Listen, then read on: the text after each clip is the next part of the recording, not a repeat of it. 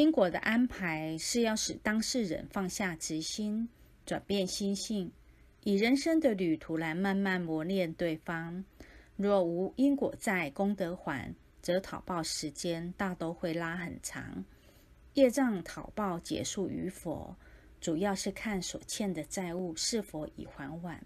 若还完后两不相欠的状况下，业主菩萨却仍有执心，那便是他的功课，他的修行。